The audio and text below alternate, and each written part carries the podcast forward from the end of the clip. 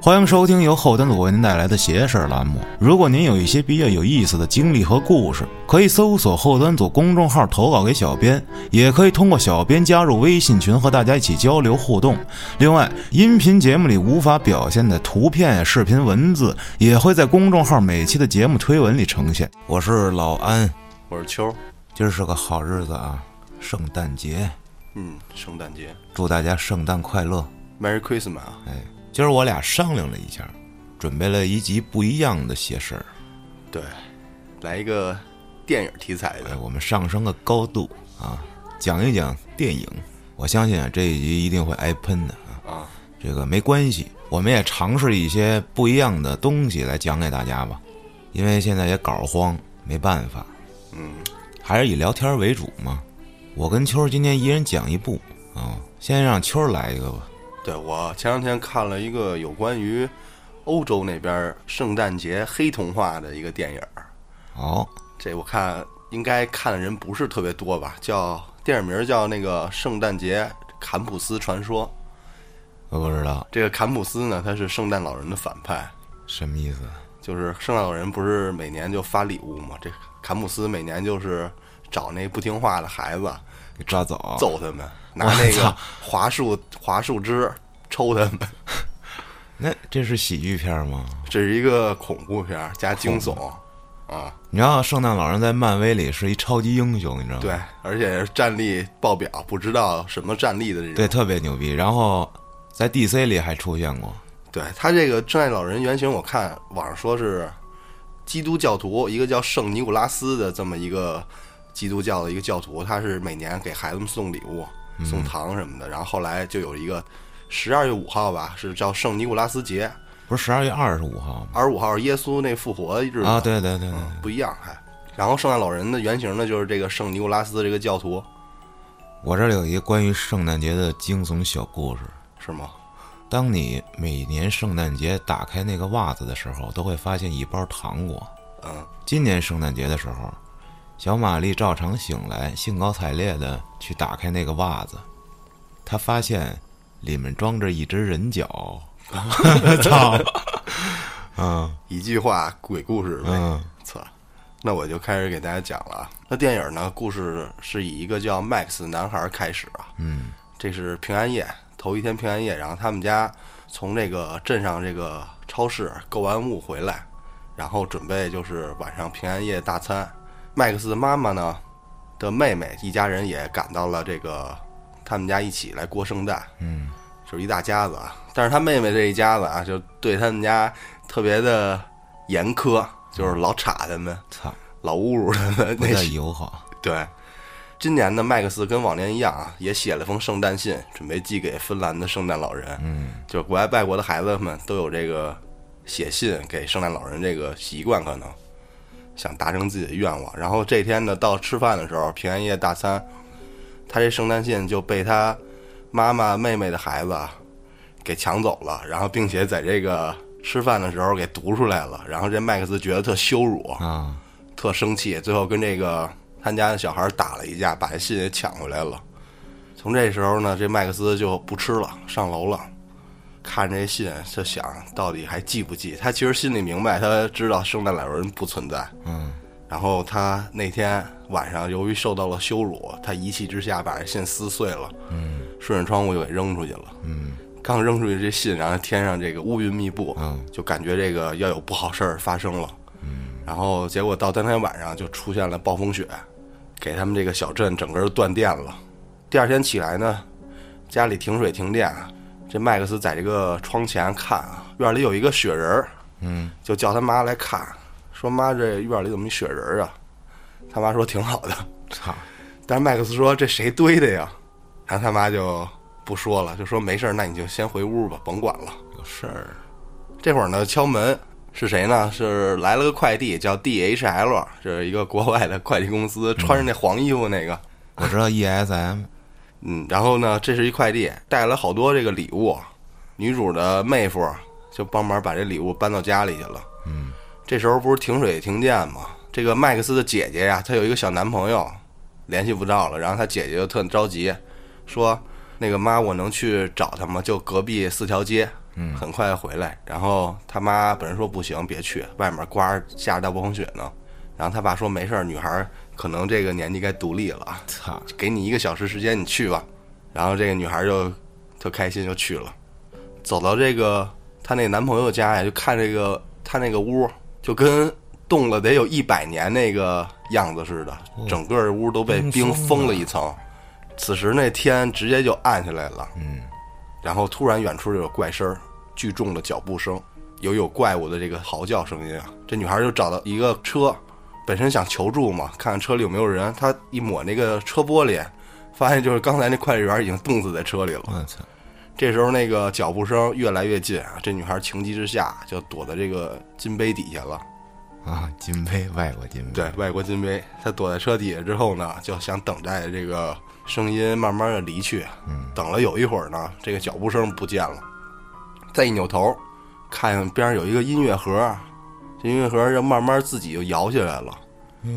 起来之后，这音乐盒里面出现了一个戴着圣诞帽的捣蛋鬼，很狰狞的这么一个小娃娃，我操，给这女孩吓一跳。是玩具吗？对，然后女孩尖叫一声啊，这时候镜头一切，这女孩已经领便当了。我估计、啊我估计是应该已经领便当了，啊因为后来再无她镜头了。哦，我操，合着你讲半天这是一个序章啊，第二个领便当的呢，是她妹妹家的那个小孩儿，小男孩儿，嗯，不是抢她信那个啊，这孩子就是有点呆傻痴年那样的，就好吃。这天晚上呢，就是姐姐失踪之后，这天晚上大家在这个客厅睡觉的时候，嗯，他们这个家有烟囱，然后从烟囱里顺下来一个铁链子，嗯，这男孩儿准备就过去看这铁链子，然后发现这铁链子上捆着一个姜饼人儿，哦，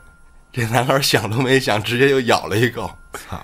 咬完之后呢，发现这姜饼人活了，哦，直接就给他捆起来了。多大个儿姜饼人儿啊，呃，手掌大小吧，姜饼人我操，捆起来之后呢，就开始外面有外力就蹬他，从这个烟囱上。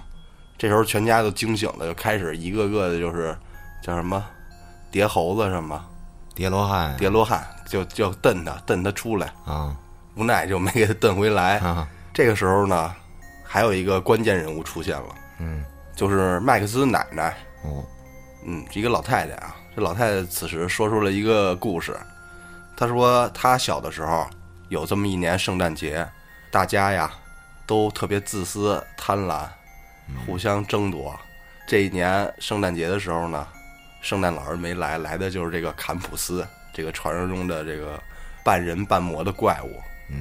邪恶圣诞老人，对，来到他家，给他的父母带走了。我操，带走之后呢，并没有把他也带走，嗯，但是给他了一个礼物，一个小铃铛，破旧的铃铛，上面写着应该是德文啊，嗯，就相当于是我感觉相当于是收据，收据就给你父母带走了，啊，给你这个，对，你证以明后我来过了，对，证明我来过，以后你要谨记。啊，我然后这个奶奶就把这故事告诉这个男主这一家子，并且把这铃铛给了这男主。嗯，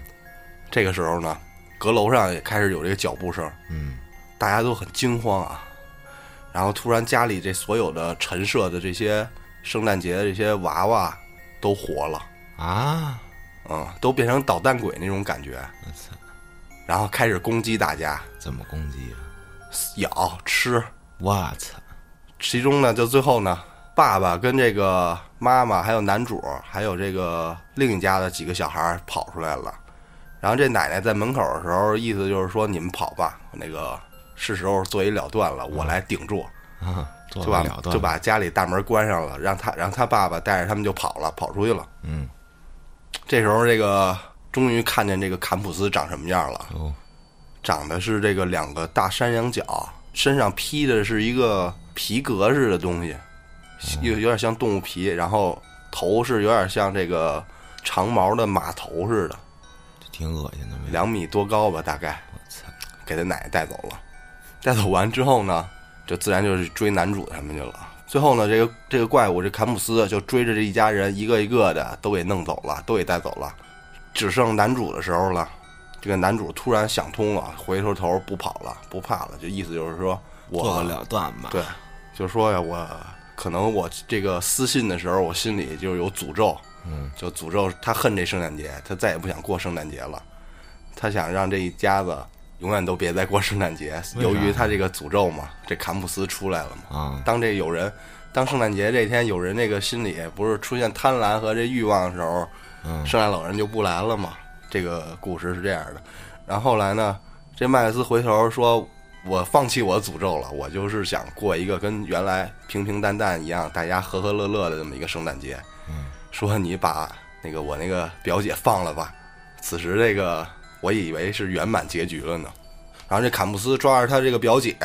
然后突然地上又打开了一个跟那个熔岩似的，这个哦呦，有点像地狱。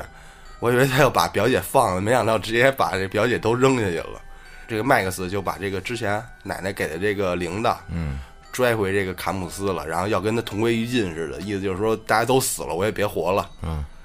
这坎普斯抓着这个麦克斯，直接又给他扔这个岩浆里去了。我操，然后镜头一切，然后突然这个整个这个电影的画面就变得特别暖，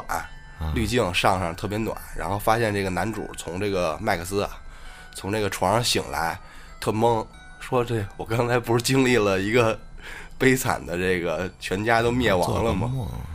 醒来发现这个下楼之后一看，这个一家人啊，包括妈妈的这个妹妹他们一家子都其乐融融的在那儿聊天呢。嗯然后镜头慢慢的拉，往后拉，拉到这个一个小黑屋里，逐渐他们这个画面就变成一个水晶球里了。哦，水晶球旁边陈列着各个的水晶球，在一个桌子上，然后镜头我想再想往上啊推。我想一想啊，这时候就是这些不好的家庭就被变成这种水晶球，就让你们过成好的家庭，嗯对，把就收变成藏你的起来愿望了，啊，就跟他们那个《加勒比海盗》里面那黑珍珠那在装他妈子瓶儿里面了，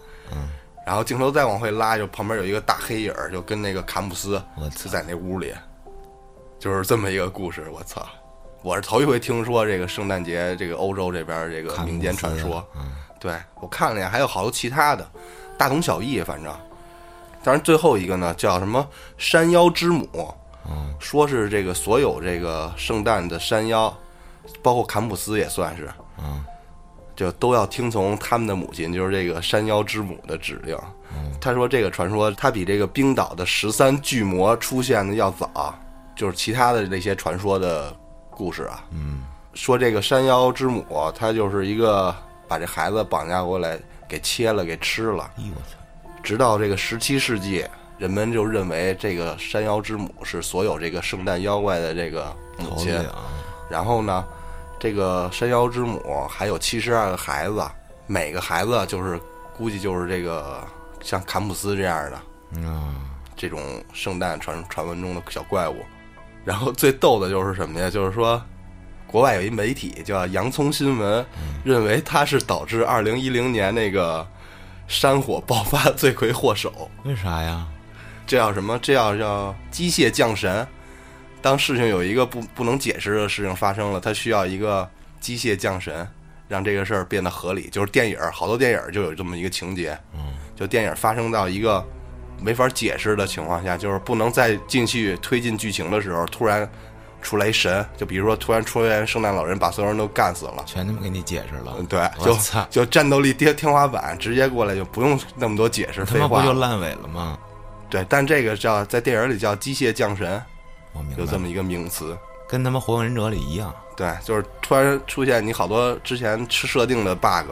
你解释不了了，就出来一更牛逼的，把之前那干死就出完一了。灰夜姬对，上来打带土，完了出个斑，出个斑来更狠的，这一电影啊，然后还有一个二十二年前的圣诞节奇案，我给大家讲讲。二零二二年的奇案二十二年前，哦，说那美国有一个六岁的选美小皇后啊，惨遭虐杀，啊，这真相啊就一直查不出来，直到好像最后在一六年才有这个结果。嗯，说在一九九六年的美国科罗拉州的圣诞节这一天，有一个六岁的当地的这个选美小皇后，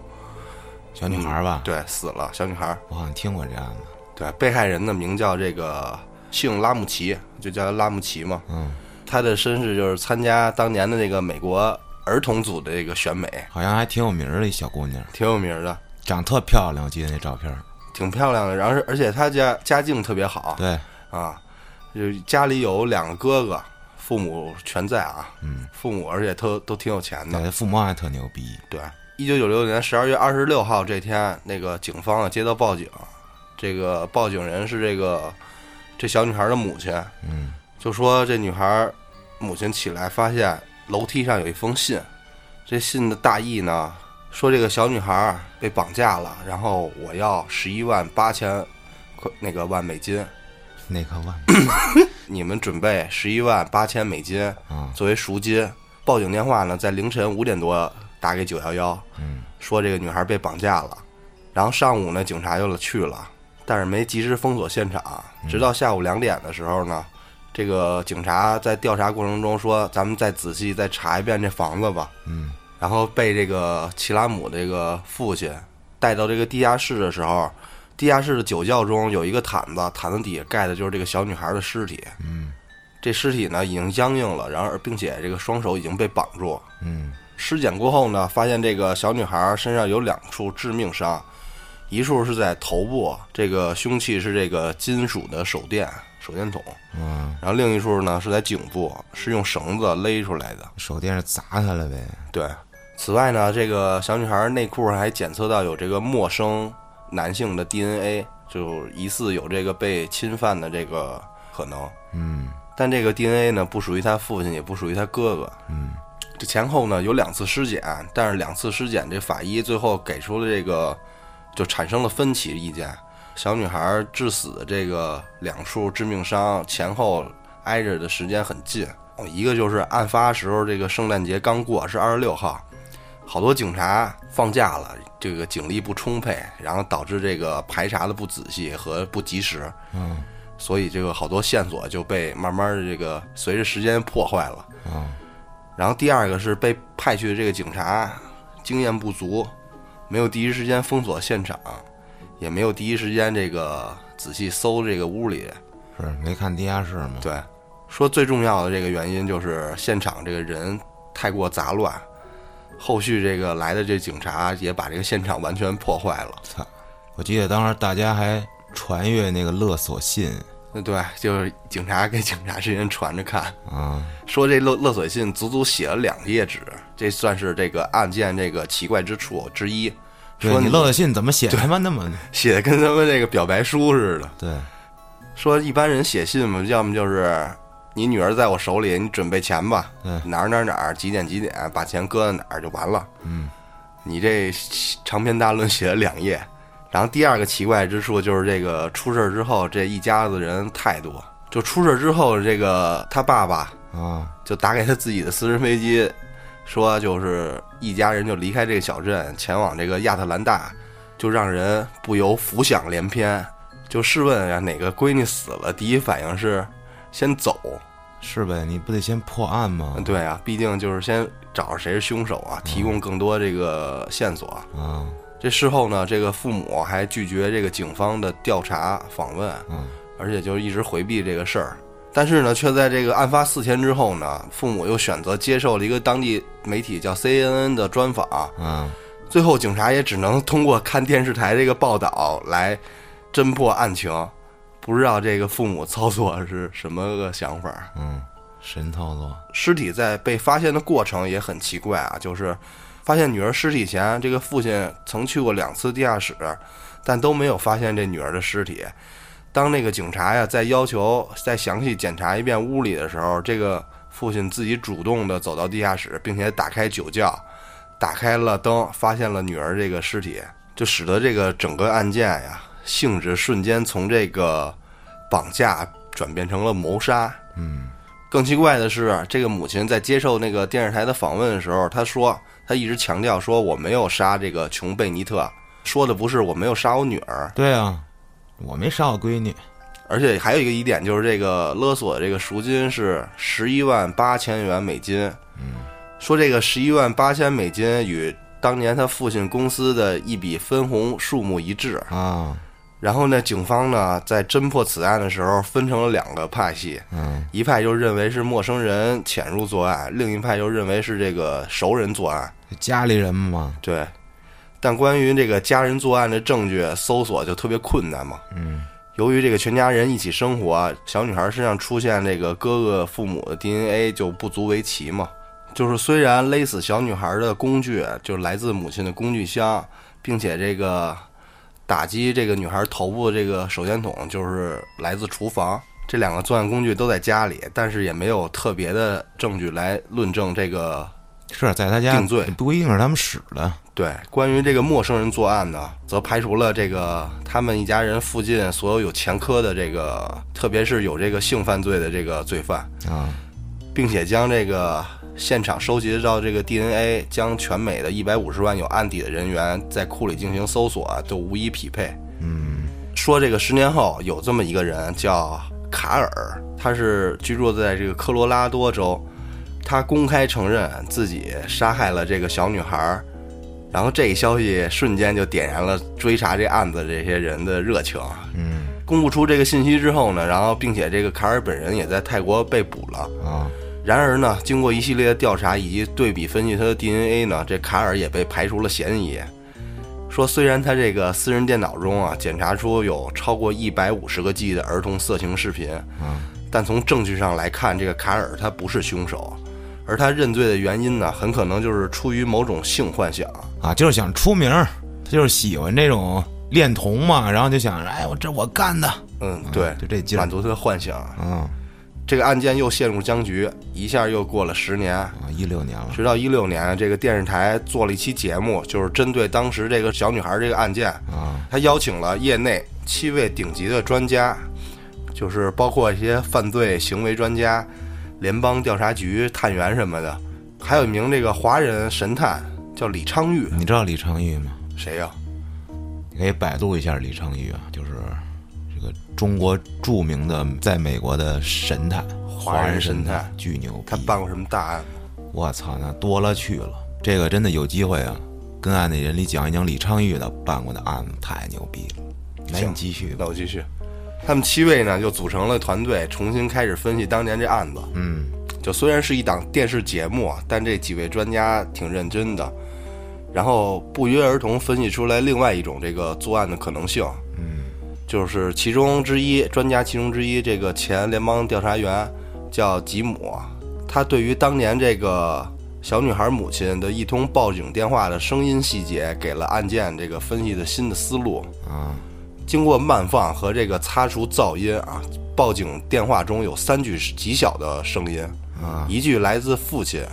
他说的是“我们没有和你说话，We are not speaking to you。”，对，还有一句是来自这个母亲，她说的是“上帝啊，你都干了些什么 Help me, Jesus. What did you do? ”，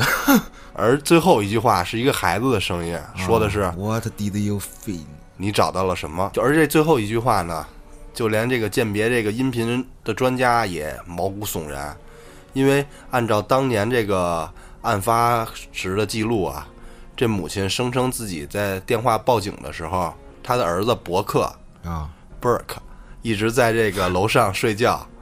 而屋里的这个孩子除了父母、警察和已经失踪的小闺女，只有当年这个九岁的哥哥 Burke。就是说那时候小女孩已经丢了，对那那电话里就不可能传出小姑娘的声音啊，这个声音不是小姑娘的，好像反正是传来一个小孩儿的声音。，对。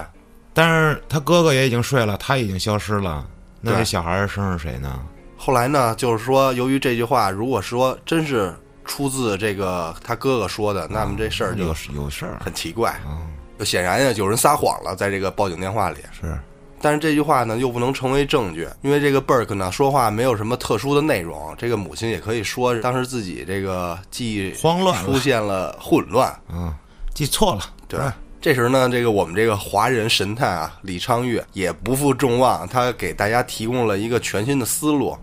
就是说这个小女孩内裤上的 DNA 也有可能是当时这个制衣厂的员工在做衣服的时候留下的这个 DNA，所以在这个全美这个案底记录这个找不匹着配时候找不到。这个思路呢，就意思就是说这个案子跟性侵就没关系了。另外呢，有有几名专家注意到了一个细节，就是之前被怀疑有可能这个陌生人出入的那个被打破的地下室的窗户，但根据这个照片上的记录呢，这个窗户上也结了好多蜘蛛网。嗯，这专家呢，他想复现一个人行凶之后呢，想爬窗户逃走这个过程，就是没法做到在爬走之后，这个窗户这个蜘蛛网不会出现这个剐蹭，是吧？嗯，这个推论一出现呢，直接就把这个怀疑目标转移到他们家自己人里面了。啊，于是呢，就是以目前最有力的证据来猜想，嗯，当时可能是他们家一家子参加完朋友的派对，回到家之后呢，这个九岁的贝尔克和这个六岁的琼贝尼特啊，嗯，由于在厨房争抢菠萝发生了不愉快，或许出于无意的时候呢，这个九岁的布尔克生气，顺手就拿这个手电筒往这个小女孩头上打了一下，嗯，这一击可能推测直接造成死亡或者昏迷，啊，案发现场呢，父母看见一个孩子啊可能死了，为了帮助这个九岁的贝尔克掩盖他自己的罪行啊，想出了这个绑架的这一出戏啊，这顿操作。最后呢，大家得出了这样的结论之后呢，然后大家又开始找这个贝尔克。啊，这贝尔克小时候也没有接受过采访，长大之后啊，他本来也不想接受采访，但是舆论压力不得不出来澄清来。啊，但是在谈及当年这个案子的时候，这个博客一直满脸面带微笑啊，回复这个记者的访问。这时候，这个 Burke 这个态度就让人难以理解。是呗，后来这事儿呢，因为也没有证据，就是又销声匿迹了，这案子也沉寂了又。后来就收到这个 Burke 这个起诉书，来起诉这个电视公司和这七位专家，并且要求这个赔偿七点五亿美金。去他妈穷疯了，这是。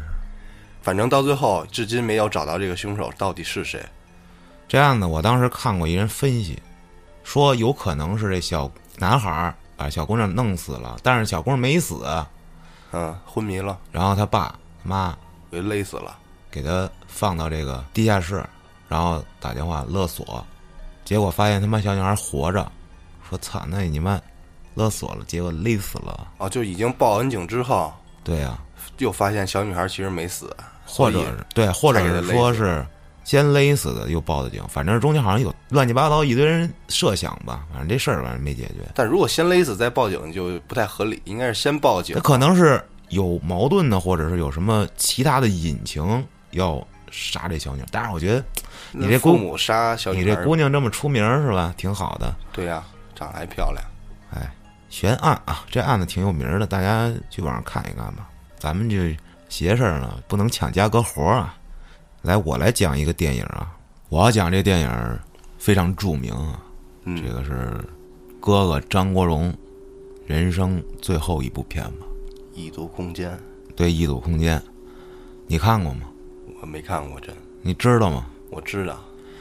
就是当时拍完这片儿，张荣就自杀了嘛。嗯，反正好多人都说啊，跟可能跟这片儿有关系，可能入戏太深什么的，啊、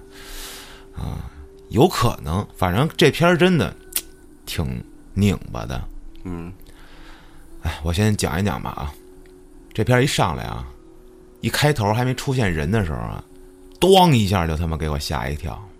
就是出现一个音效，当一下出一字儿，我操，吓他妈我一大跳。然后继续，一开始就是演这个女主来了，女主是这个林嘉欣演的，她在租房子，然后这房东啊就是徐少强，他就显得啊很热情啊，然后就带着这个林嘉欣到处看房子，就在这个楼里头，这楼里的房子都是他的，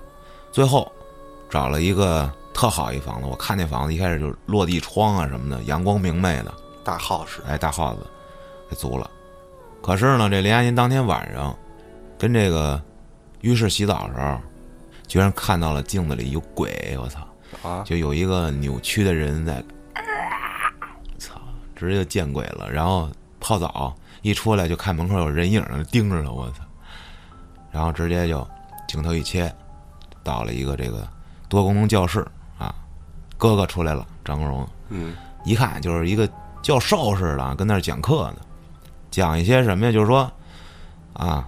咱们人类这大脑啊，在咱们看到的一些影片啊、视频资料乱七八糟，他脑子就会联想，导致你会想起一些什么鬼之类的。跟下面人讨论一番，就是说，世界上没有鬼。嗯，然后有人问他说：“那你相信鬼吗？”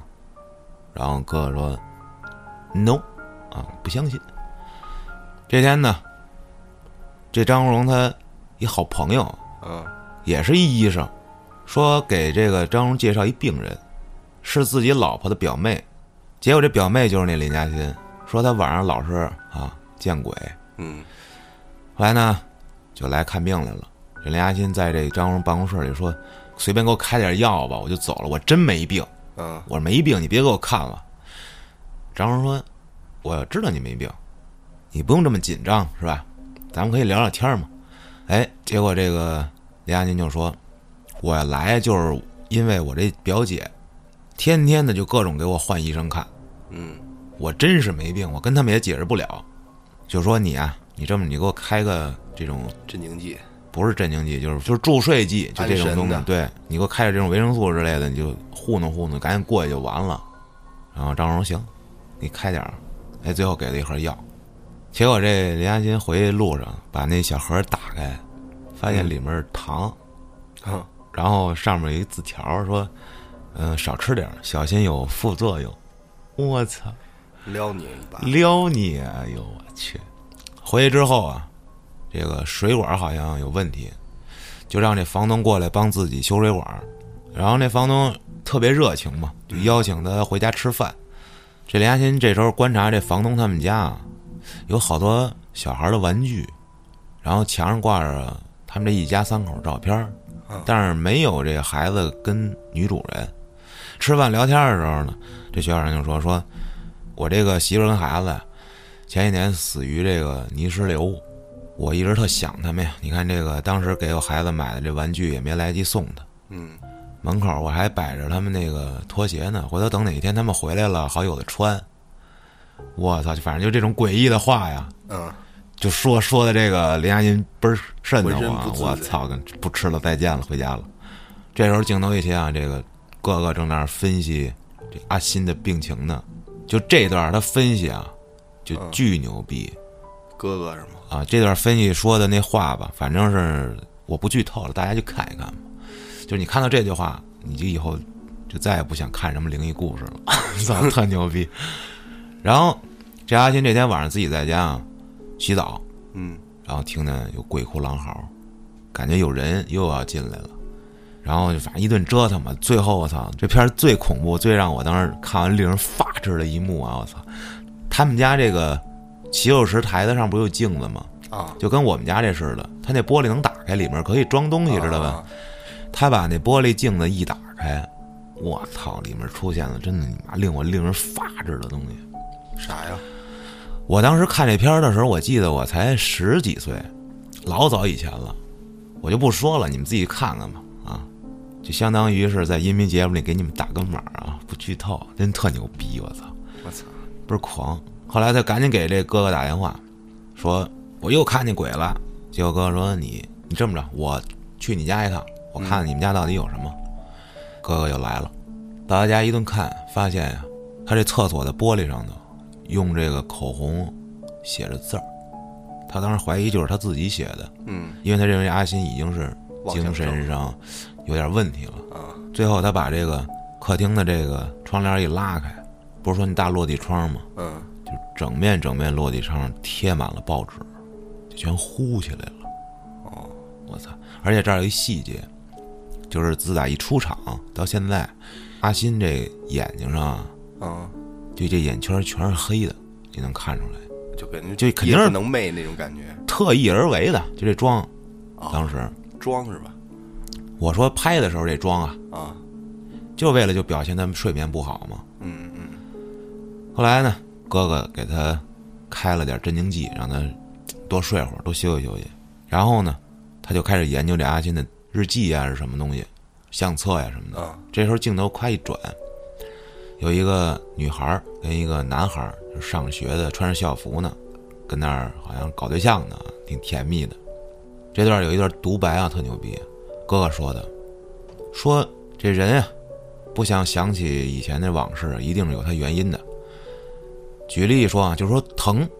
你疼到一定程度就会晕啊，这脑部的一种反应啊，应激反应，都是有理由的。其实一切都是自己制造出来的，啊，在医学上讲叫做自我实现预言。嗯有些事儿啊，他可能一直不肯放手，但是从另一个角度来看，其实就是他很难忘记某些事儿。这表面上看着很理智，但是内心啊很脆弱，就是一直希望有人可以帮助他。不过呢，最大的问题是什么呀？他自己都不知道自己已经有问题了。啊，就自己觉得没事儿，对，就是说他这个病嘛，嗯，这句话啊后面有用啊。这阿新醒来之后呢，就找这个哥哥吃饭去了。这里又有一些这个蒙太奇，就都是一些初中小男生、小女生的事儿。嗯阿新呢，每天晚上睡觉啊，哥哥都在他那儿放一 DV 拍他，就记录下来。后来发现说你这睡觉你根本没鬼啊，放心吧，你一觉天亮。这哥哥继续翻看着这个阿新的日记，这发现日记的照片乱七八糟都是有关于阿新跟她前男友的。嗯，哎，镜头一转，蒙太奇又出来了，有个小男生跟这小女生都是穿着校服的，俩人搞对象。哎，结果小女孩哭了，然后有一些争吵，然后啪出现一把大剪刀，我操！嗯，镜头回来，切到哪儿了呢？切到张国荣在厕所里面对着镜子，非常疲惫的吃下了一颗安眠药，睡觉了。啊，早上起来，这阿新的表姐的老公就是哥哥他朋友，嗯，也这医生啊，就跟他一起谈论这阿新的病情，就告诉他说这个阿新他老爸老妈很早就远赴异地了，就丢下他一个人不管他了，而且这阿新也就又老是失恋，导致他精神啊非常不好，可能是进入这恶性循环。其实这也可能就是这阿新精神异常的这个真正的原因，，对对对，在这哥哥的关心跟这表姐的鼓励下啊，阿新呢决定尝试一下，走出这种，就改善一下自己吧，就听他们的话了，啊就是跟这个哥哥一块儿去游泳去了，俩人啊，这段我好像看过是吧？这个片段，然后这时候就俩人可能有一些身体接触啊，嗯结果被哥哥拒绝了。哥哥坐那儿跟他说：“说病人跟医生啊，不能太接近啊，不太好。”这时候能看出来，这阿新已经喜欢张荣了。嗯后来回到家之后，很诡异的这一片段啊，我操！这阿新对着电脑上敲：“我以后再也不纠缠你了，我马上离开。”救命！救命！救命！救命！救命！不停的输入这些字儿，然后突然电脑屏幕唰唰唰唰弹东西，弹窗窗口，然后歘出现了一个小方块儿，电脑屏幕的摄像头被打开了， 啊，在阿新的身后站着令人发指的东西，我操！然后正一步一步的走进去，最后啪拍了他一下肩膀，我操，我操，巨牛逼！真的，我建议大家回头看看去，啊，没看过的。这时候画面一切啊，哎，哥哥早上一起床，他坐起来往窗外一看，嗯，居然看到在这个楼边儿上啊坐着老蒙太奇出现的那个小姑娘。哦，我操！然后一眨眼没了，他又开始觉得不太对劲了。然后这时候赶紧接了一电话，说怎么了？阿新进医院了，割腕自杀，还好被这房东给救了。在这医院里啊，这个阿新的表姐就表示，这个阿新喜欢你，你能不能你这别这么伤害他，是吧？他这本来就不太好，你刚才说那话可能刺激他了，就说病人跟医生那是吧？嗯结果这个哥哥就表示是行，我再帮帮他。哎，这时候哥哥呢回到了阿新的自己住的地儿，哎，碰上这房东了。这房东呢说：“哎呦，听说这阿新不是自杀了吗？哎呀，真是吓坏了，老说有鬼。我跟你说，你早告诉我就没事了，哪儿有鬼啊？”然后拿出两双拖鞋，就是他妻子跟他孩子拖鞋，放屋里，然后再从那个纸包里拿出两张符，上面贴写着字儿，什么我早已经不住在这儿了，你不要来这个房间找我，贴人门框上，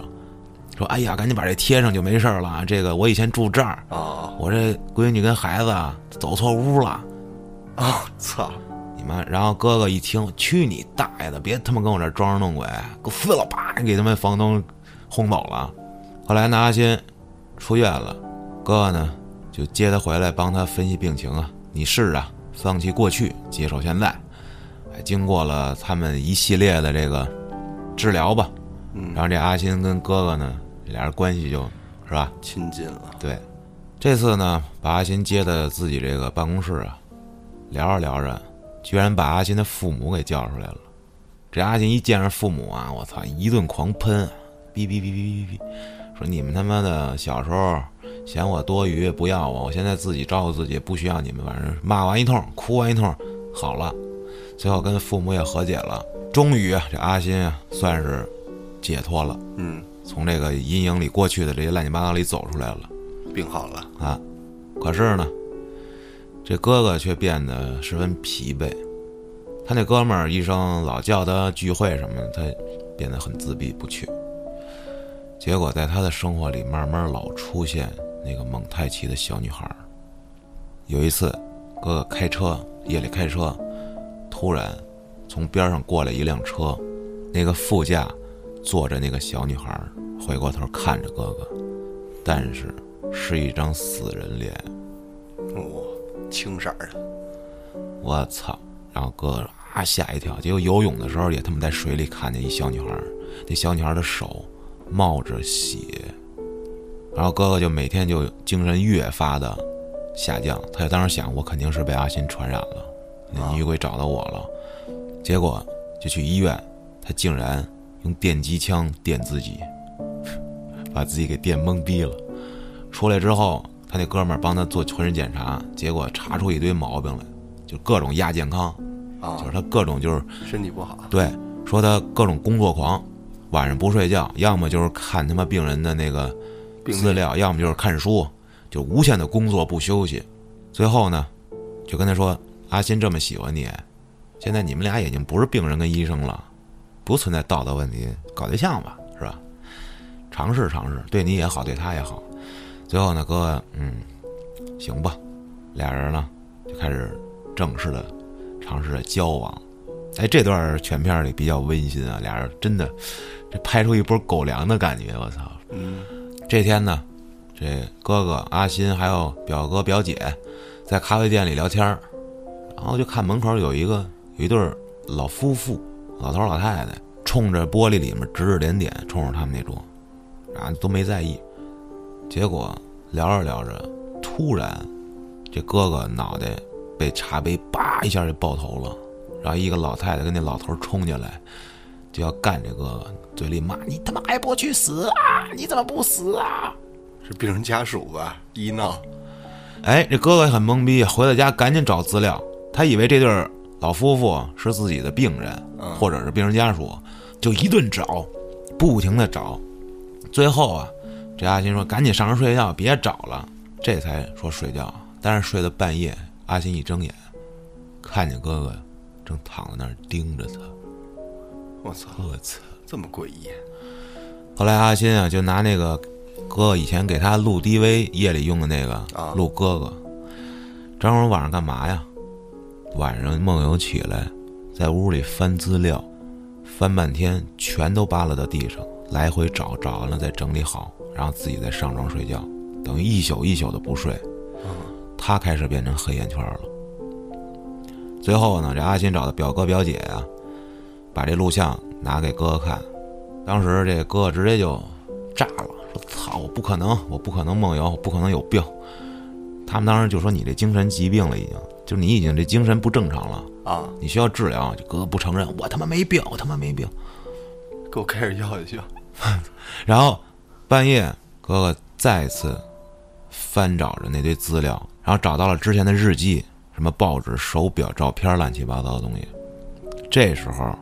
电影终于解释了之前那些蒙太奇到底是怎么回事儿。一开始大家都以为哥哥说的那个什么那些闪回的都是小男孩、小女孩，啊，是这阿新，其实是他自己。他自己也受这些困扰，这事儿是怎么回事儿？说这哥哥以前上学的时候交过一女朋友，他们很幸福，但是这会儿，这画面又变成了什么呀？什么灵堂、棺材，然后棺材里躺着个人，然后伤心欲绝的老夫妇，然后剪刀，然后墙上有血，楼顶有一女孩在绝望的哭喊，最后她咵一下跳了下去，摔到了一楼的车上。这哥哥一下就崩溃了，就是他明明已经把这些东西都扔了，为什么又找出来了？就他非常绝望啊，肯定是这个小姑娘的鬼魂找自己来了。这阿新啊，这时候抱住了哥哥，说：“有我呢，别害怕啊！”但是这哥哥又一次看到了那个女鬼，就赶紧跑了，躲到处躲。即使阿星跟他说这世界上没有鬼，你别怕鬼，这哥哥根本就不听，就他已经疯了啊！嗯，就看哪儿哪儿都是这女鬼。最后，他就跑到这个大街上，就看着他们这女鬼无处不在，跑着跑着跑着跑到这天台上来了，又他妈看见这女鬼了。这时候哥哥已经无处躲避了，慢慢的上了天台，站在了天台的边缘。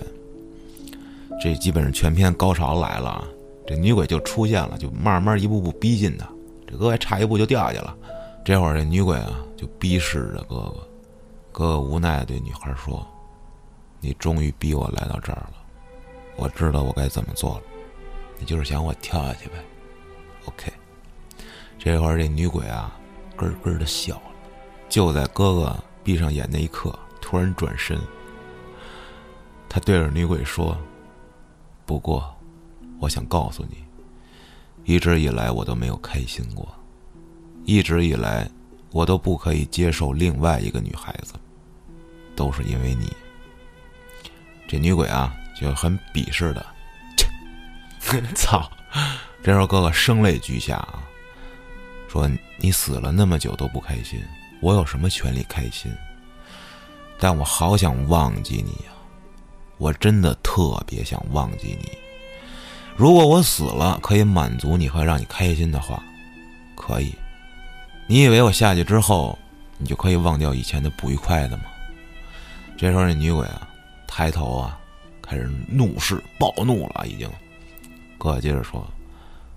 说有些东西破碎了就是破碎了，怎么都不可能补救了。我们大家怎么都不会忘记。”永远都不会忘记。这时候啊，蒙太奇镜头又来了，说当时他们两个真的就特别幸福。这哥哥还给这小女孩买生日礼物，这个小女孩叫小鱼，那个礼物是两只小鸟。两个人一块儿去游泳，所以这哥哥老是用游泳的方式释放自己的压力，或者说他就是潜意识里头就想有这么一个游泳的这个情节。最后，哥哥跟别的女的好上了，这两个年轻人开始争吵，然后画面切剪刀，然后啪喷血，我操！最后，小鱼翻过了天台的护栏儿，跳下去了。这时候，女鬼也开始哭了。这时候画面也开始切啊，小鱼说：“这小鸟死了，这美好的东西就没了。如果我死了，你怎么办呢？”哥哥说：“我不会让你一人孤单的，我会陪你的。接着画面又缓回来啊，哥哥说：“我们曾经痛苦过，也快乐过，我两样都会记住。我不会再像以前一样把什么都忘了，我陪你。”这时候这女鬼啊，满面怒容啊，向哥哥走来，把手伸向了哥哥，这时候哥哥闭上了眼睛。女鬼哭着啊，搂着哥哥的脖子，这哥哥也哭着啊，俩人抱在了一起。紧接着全片高潮啊，你跳下去了，他跟女鬼接吻了，我操！就是我看到这儿的时候，真的心情我都炸了，看得我太难受了，特拧巴，真的。挺深刻。然后这女鬼松开手，退后了两步，咵，镜头一转啊，已经这女鬼已经那脸已经不再是女鬼了，就是以前这小鱼的样子了。嗯，对着哥哥大喊：“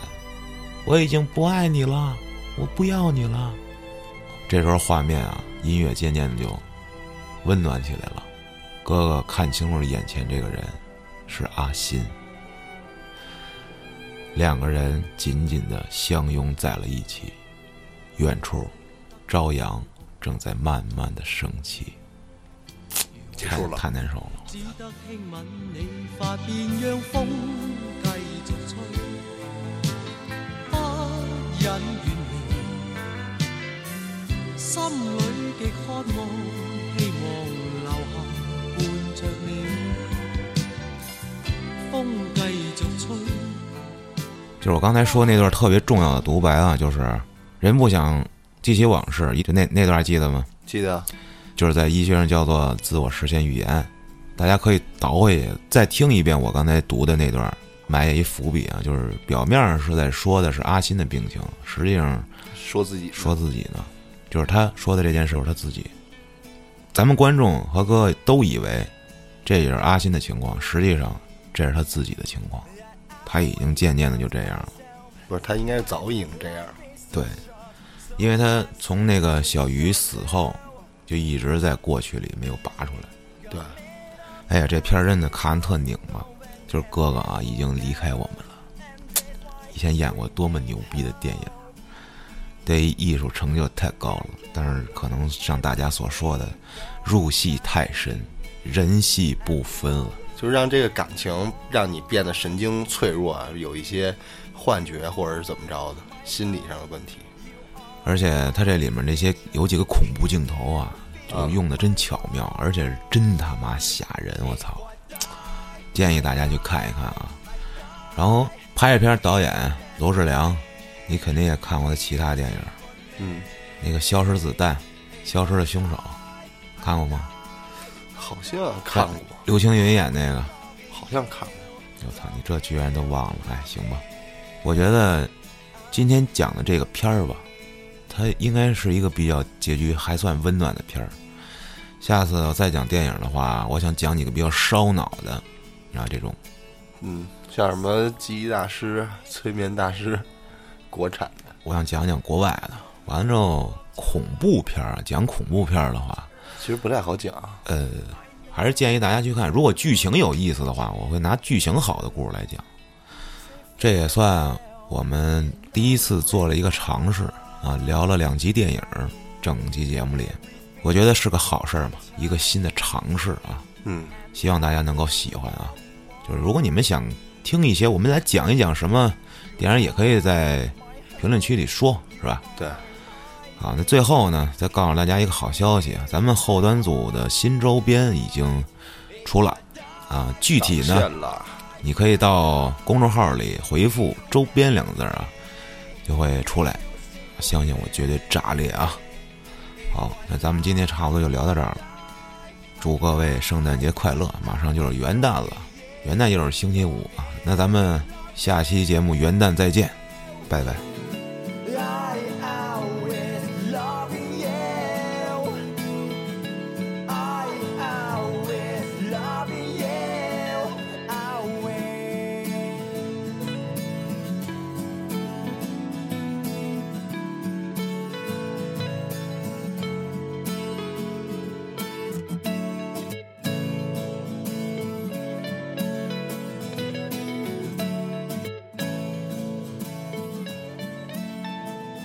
If I die, I die, I die. We